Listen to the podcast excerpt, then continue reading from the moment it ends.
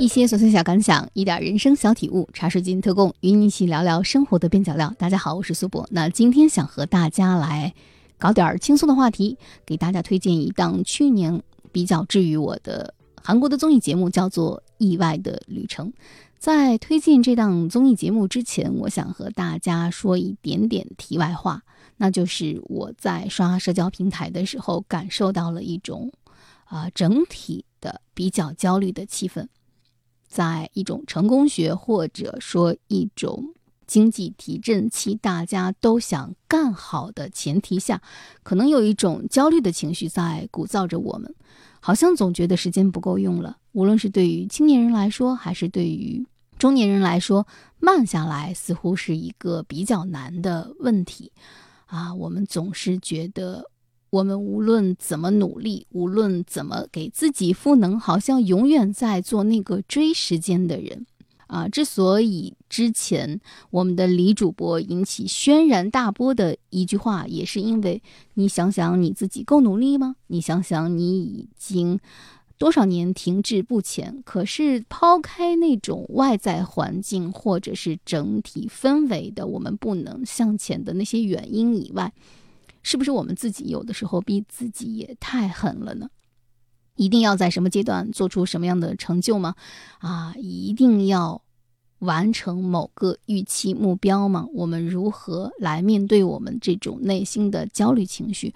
我们如何缓解内心的焦虑情绪？我们在面对中年的时候的这两种心态，是要更积极、更努力的来朝着那个终点冲刺，还是我就此放弃，我就要躺平？这两种心态之间，我们有没有什么啊调和转换的余地呢？我相信在社交平台上，我们能够刷到很多很多给你的，无论是心理按摩也好，心态转换也好，或者是切实的能够改变你的心理焦虑的一二三个具体的步骤。我相信，可能对于某些人来说，这些攻略都是有用的啊。我今天给大家推荐的其中一个方法。可能就是放空自己，啊，看看自己喜欢的书，听听自己喜欢的音乐，看一段能够治愈自己的综艺，这也是我们缓解焦虑或者是更改自己心态的一个方法吧。之所以说《意外的旅程》它非常的能够治愈别人，是因为它的主角描绘的就是一个七十六岁的仍然在工作的韩国女演员尹汝贞。意外的旅程这档综艺是来自韩国的综艺大神罗英熙 PD，他拍摄了尹汝贞去年作为奥斯卡颁奖人在洛杉矶的八晚九天。这档看起来像流水账一样的综艺，记录了尹汝贞的日常工作、日常交友和日常生活。那其实并不是只有我一个人觉得这档综艺节目非常的治愈，在豆瓣上，这档综艺节目被打出了九点五的高分。可能说到这里，很多人就想问我：你老说治愈治愈，它究竟治愈在哪儿呢？其实这档综艺拍摄尹汝贞的日常是在一栋租来的大房子里，他拍的非常的日常，是因为所有的镜头都聚焦在尹汝贞如何吃饭。如何聊天，如何会友，如何拉伸，如何喝他的自制的水果奶昔。作为综艺大神，罗云熙当然是会选景的。在这栋大房子里，有一个非常非常漂亮的餐桌区。这个整个的餐桌区对着一个。非常非常小的横框的窗户，在这个窗户里，我们能够看见时间的变化，甚至只在八万九天当中，你能够感受到一种季节的变化，就是窗外明明亮亮的这个绿影，会让你觉得在某一时刻，人和环境和自然之间的这种交互，可能不需要语言，只需要一帧画面。在这档节目里，作为女演员的殷汝珍很少谈演戏，她只说起过大概只有两次，一次是关于这个演员的工种，她说演员不是艺术家，是干体力活的，在干体力活的同时，还是要融入感情，所以演员也算是一个极限职业。还有一次，她讲述了自己作为演员的认知，她说知道自己的优势，也很清楚自己的局限。他说：“我无法给人新人般的新鲜感，在节目中，他甚至说：“我常常忘记我是七十五岁还是七十六岁了。”那如果你熟悉韩国综艺的话，肯定知道，这不是罗英熙第一次来拍摄尹汝贞，也不是第一次以尹汝贞为主角的综艺节目的企划进行。在此之前，他已经有过和尹汝贞合作的非常好的影餐厅系列。甚至在这档综艺节目里担任他的临时经纪人的李瑞镇，大家更是很熟悉。在罗英 CPD 的几档综艺节目当中，啊，尹汝贞加李瑞镇都是一个非常妙的组合。那实际上，本来今年是计划在推出影餐厅的。新一季的节目的，但是因为尹汝贞要去拍摄《薄情歌》的第二季，所以临时改拍了李瑞镇的《纽约纽约》第二季。《纽约纽约》也是我正在看的一档综艺节目。那作为一个流媒体的短时综艺，我觉得它还是一贯的保持了罗 PD 的风格、罗 PD 的水准啊。在此也同样推荐给大家吧。不过我们的话题还是要绕回到意外的旅程当中。在意外的旅程里，可能很多人会觉得，为什么把主角聚焦在一个七十多岁的老人身上？虽然他是一个影后，虽然他在韩国也取得了不错的关注度和成绩，但是我觉得七十多岁并不是一个我们认知当中的老人。在播客当中，我也经常会提到六叔邵逸夫爵士的例子。那我们都知道，邵逸夫爵士也是在七十多岁才进军香港的无线电视事业。在此之前，他也只是在电影行业里深耕而已。所以，我觉得七十多岁对于一个仍然愿意工作的人来说，也并不算高龄。甚至我在社交平台上还刷到过九十多岁的胡枫还在登台唱歌呢。那像我们的。《如梦之梦》当中的卢燕老师一直演到了八十多岁，将近九十岁，仍然能站在话剧舞台上，坚持长达八个小时的戏剧。所以，对于有心工作的人来说，我觉得只要你的体力能够保持，永远都可以在工作。同样，如今七十多岁的尹汝贞，她每天早上起来也是要健身，严格的控制饮食，插空学习英语。尽管她在美国生活过多年，但依然会非常担心自己将要面对的全英文采访，甚至会为采访准备满满的几页的草稿，更会因为觉得自己没有做好而自责。在意外的旅程拍摄的周期当中，正处在尹汝贞新剧《跛金歌》在美的宣传期。当时的媒体访问、脱口秀录制、杂志拍摄、奥斯卡颁奖礼，这些紧凑的行程，连尹汝贞本人都说自己是非常的离谱。这可能是一个演员职业生涯当中比较忙碌的一段周期。但是在这种周期当中，罗云熙仍然把镜头聚焦在了他的工作以外的生活。我觉得这是这档综艺比较妙的地方。他并没有去拍摄一个人如何工作，反而向人们展示了一个人如何生活。在节目当中，当四十二岁的导演向尹汝贞聊起自己的人生困惑时，问他：“我们应该如何度过自己的人生？”尹汝贞非常真挚地回答说。就按照你现在的样子活，多去尝试，多尝试的人是无法被打败的。他说：“人生真的不需要做什么计划，因为人生本来就不会按计划走。”我觉得这段话其实是给了我很多很多的启发。就像我在某一期聊到职场规划的播客当中也说，我现在渐渐的能够明白过来，去让自己尝试一种多样性，尽量的去做。而不是去思考，不要给自己预留太多的计划或者是规划，是要在不断的去做当中积累经验，在经验当中慢慢的去寻找出一种规划。我觉得看到什么，听到什么，思考什么，就应该去实践什么，而不仅仅停留在思考的那一步上，不再朝前走。啊，这是我自己人生的生活当中。渐渐总结出来的经验，我觉得这一点我倒是和尹汝贞不谋而合。甚至，尹汝贞在节目当中开玩笑说，人只要活着，再思考就会有烦恼。我也有，我的烦恼看起来要少一些，是因为我比你们的年纪更大，面临的选择会更少，那么我自然而然烦恼就会少一点。他说，没有正确的答案，我也无法给出更准确的建议，因为我们每天都是在经历自己的第一次。这档综艺当中有很多展示。女性互助、女性友谊闪着金光的地方，但同时，她也对人际关系里有一些深刻的反思。比如说，在其中一期里，她因为早晨起来要做妆发，新来的工作人员因为和他不熟悉，不想烫伤他而烫伤了自己的手的时候，他有这样一段话，其实是能够让我们也反思的。他说。人总是在不太熟的时候，反而会很小心；太亲近了，又会随便对待，最后导致分离，让人们互相结仇。其实变亲密之前，人是不会结仇的。跟一个过路人，人们有理由结仇吗？肯定是因为亲密，所以会变成某种仇人。离得远就会冷，但如果越线，一切也会烧焦。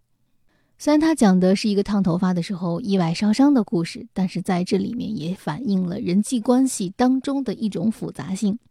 是不是我们日常生活中很容易对待我们亲近的人过于随意，或者是过于想当然？我们在不知道伤害对方的情况下伤害了对方。那我想，这种导致关系烧焦的情况，还是因为一个尺度拿捏不准的原因。所以，我们也应该时时提醒自己，不要对自己亲近的人太过于随意啊。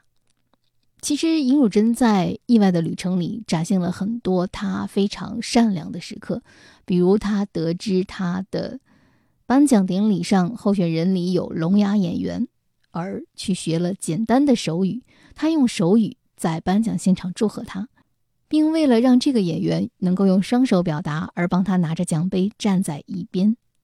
私底下的尹汝贞除了善良，还非常的朴素。她每天都穿着同款的睡衣，甚至会直接在睡衣外面套上外套来参加线上的采访。甚至参加完两次的奥斯卡颁奖礼，她最想要的都是一碗家里的热腾腾的拉面。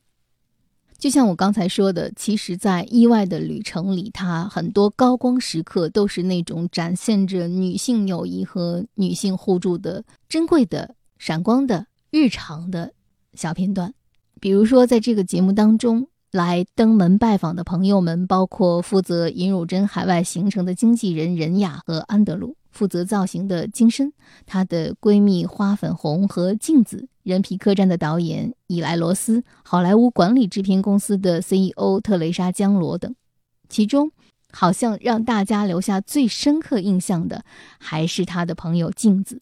在刚刚走进镜头的时候，大家都会以为这是一个普通的住在洛杉矶的奶奶。但揭开身份之后，她会惊到很多人。她是一位住在好莱坞的动画纪实总监，参与过《超能陆战队》《星际宝贝》《泰山幺零幺》《中狗》《辛普森一家》《恶搞之家》等等这些动画的制作。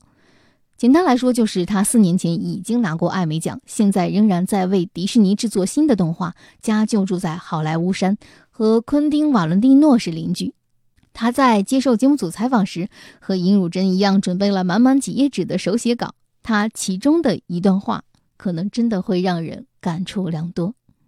他说：“我们还未老，我们还可以去实现一些事情。”六十八岁的他，也依然在努力工作。他说：“制作动画片是为了孩子们，对孩子们非常好，所以才想制作真正的电影，给予孩子们很好的梦想和想象力，并且传递不要放弃的内容。因为这样的动画片还没有被制作出来，所以我还想要继续工作，我会继续工作到做出那个为止。”镜子阿姨在镜头前暴露出的是一个孩童般的天真。虽然自己制作了很多有名的动画，虽然自己住在好莱坞山上。但她仍然会因为吃一口美味的冰激凌而激动，仍然会看到晚霞而兴奋。这是一个拥有童趣的、充满童真的、让人忘记年龄的女人。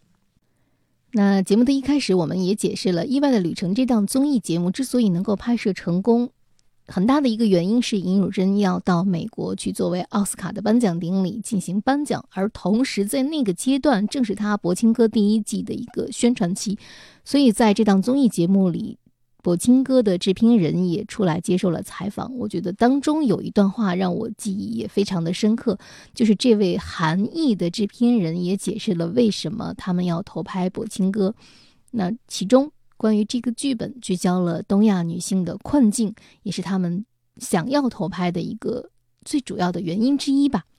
那正好在今年暑假里，我们有一部爆片《芭比》，也是聚焦了一个女性的议题。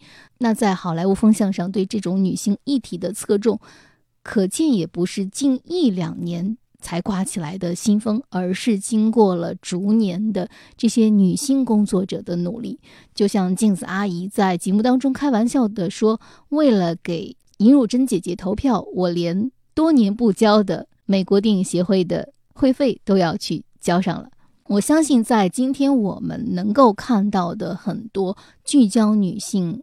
题材的这样的影视作品的出现，是背后有更多的女性工作者，无论她是一个演员，还是一个制片人，还是一个导演，是因为他们的努力，才让我们看到了这些能够为女性发声的作品。这也是我觉得意外的旅程当中的一个意外的收获吧。它向我们展示了一种女性的力量。那如果我们用倒叙的方式来讲故事，之所以。尹汝贞能够有机会去奥斯卡成为颁奖人，是因为她在前一年度拿到了奥斯卡的奖项。她在拿到这个奥斯卡的小金人发表获奖感言时，有过这样一句话：“他说，我还想感谢我的两个儿子，是他们逼我出来工作的。所以孩子们，这是老妈的工作成果，你们的老妈尽力了。”作为一个七十多岁仍然在演。影视作品，作为一个能够拿到一些奖项，在全球拥有一定知名度的韩国女演员，尹汝贞究竟是谁？我们放到节目的后半段来讲。接下来，我和大家分享的是新浪娱乐在二零二二年五月十五日发表的一篇公众号文章，叫做《老成他这样，谁会不愿意》的文章。在这篇文章当中，盘点了尹汝贞的从业生涯。她是韩国的顶级女演员，她是两个孩子的母亲，她是综艺节目的京剧女王，她也是一个酒鬼，是无数好伙伴的人生导师。这些标签不足以形容尹汝贞的全部。在一次采访中，尹汝贞说：“从主角调到配角的感觉是相当悲惨和难受的，把这一关过了，就会变成哲学家。”尹汝贞的演艺生涯的开局。已经是很多演员梦寐以求的巅峰了。一九六六年，他以电视台公开招募演员的身份出道。一九七一年，他在古装剧《张喜平》中出演恶女，演技技惊四座，很快得到了大导演的青睐。同年，殷如珍首次出演了电影《火女》，摘得了大宗、青龙等多个大型电影节的最佳女主角大奖，在韩国电影史上前无古人。从新人到青龙奖影后，尹汝贞仅用了五年。在综艺节目《花样姐姐》中，人们把这个阶段的尹汝贞形容成像彗星一样出现的 TOP 明星。发展势头正好的时候，尹汝贞选择了激流勇退，和歌手赵英男到美国结婚生子，当家庭主妇。这段长达十三年的婚姻，狗血程度可以拍成八点档的电视剧。美女嫁给了一个搞音乐的男人，为此甘愿放弃了自己的事业，远赴他乡，像佣人一样整天打扫房间、带孩子，却换来了丈夫的频繁出轨。一九八七年，三十七岁的李汝珍离婚，带着两个孩子回到韩国，重启演员事业。然而，这时候等待她的已经不是当年的锦绣前程了，而是从头再来。在当时的韩国演艺圈，女演员离婚就是最大的负面新闻。尹汝贞能接到的角色少之又少，有时在屏幕上亮相，还会被观众打电话到电视台抵制。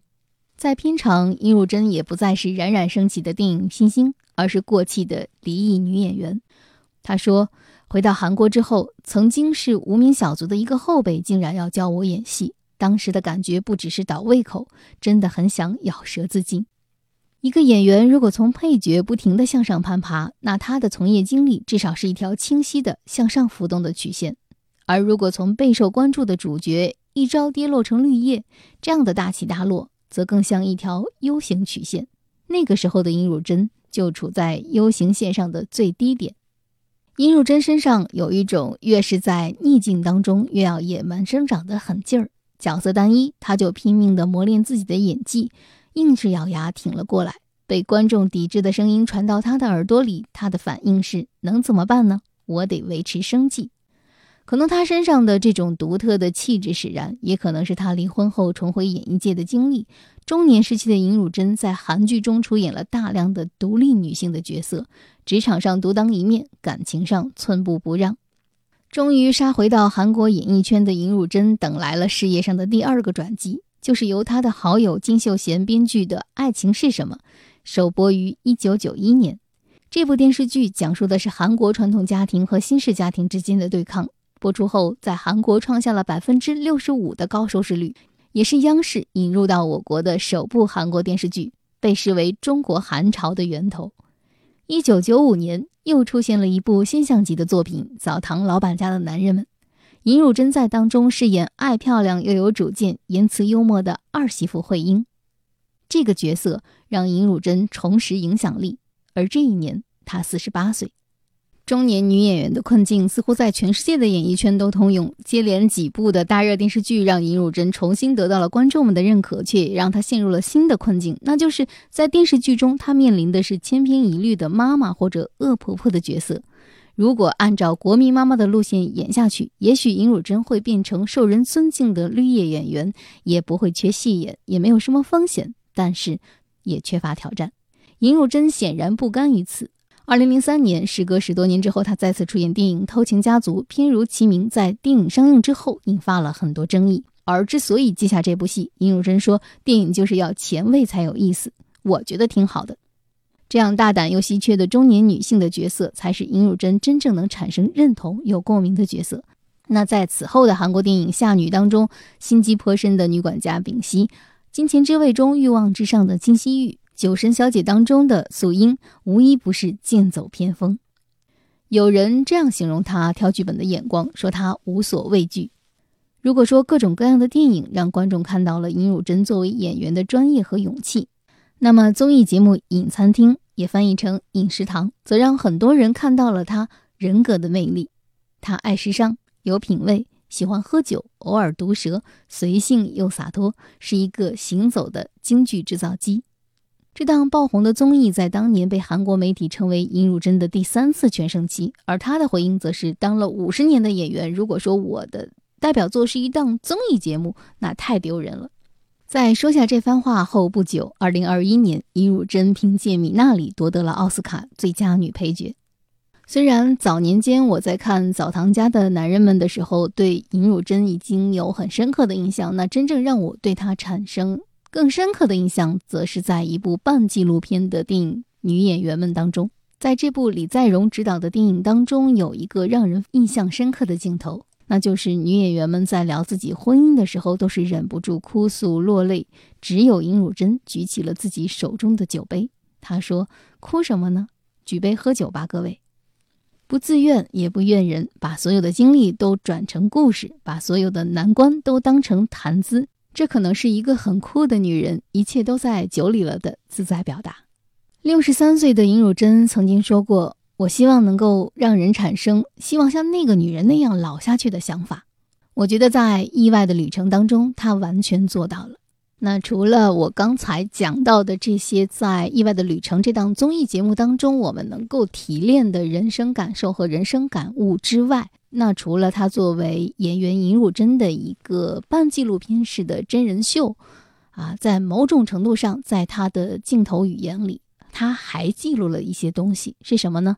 在这档综艺节目的一开始，大家在街上李瑞镇回到租住的那个大屋的路途当中，啊，马路上有一幅巨幅的柏青哥的宣传海报。在节目的一开始，我也向大家介绍了当时正是柏青哥在美国的宣传时期。尹汝贞在奥斯卡颁奖，柏青哥在美国宣传，这都是一种韩国流行文化出海出圈的记录。从某种程度上来说，这也侧面反映了韩国的流行文化的发展的一个高光时刻，就是他走向了好莱坞，在一定程度上被全球的观众所认可。尹汝贞走到了这么远，是她七十多岁仍在努力。从一个专业的制作者的角度来讲，罗英熙的说法是。当时和尹汝贞只是因为一次熟人间的吃饭，碰巧凑巧知道了他这次的行程，所以决定制作一档真人秀来记录他这段颁奖的时光。那你说他有没有一个野心，也是在同步记录韩国流行文化走出国门、走向全球化的过程呢？虽然节目叫做《意外的旅程》，看似是企划的、策划的灵光一闪，但我认为。走向全球化的这种记录的野心，作为综艺大神的罗英熙，他一定有。那以上就是我和大家分享的一部在去年治愈过我的韩国的综艺节目《意外的旅程》，它究竟好不好看？其实大家可以去亲自实践一下，也不长，只有五集。今天就和大家先分享这么多。如果大家想和我互动的话，可以在喜马拉雅、苹果播客和小宇宙上搜索“茶水间特供”，或者搜索“苏博”，苏是苏州的苏，博是铂金的铂，找到我。茶水间特供，与你一起对抗生活的枯燥与无聊。我是苏博，咱们下期见。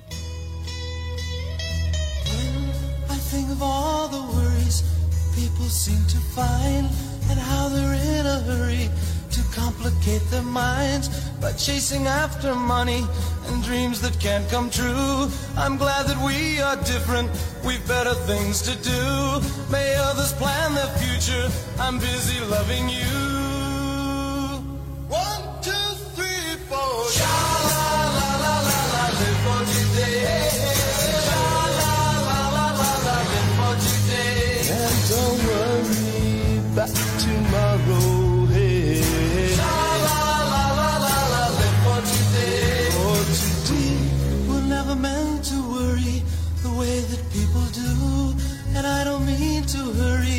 As long as I'm with you, we'll take it nice and easy and use my simple plan. You'll be my loving woman, I'll be your loving man. We'll take the most from living, have pleasure while we can. Two, three, four, sha